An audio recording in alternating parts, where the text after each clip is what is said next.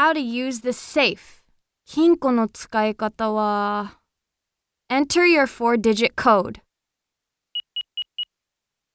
Press sharp to close. To open, enter your code. あれ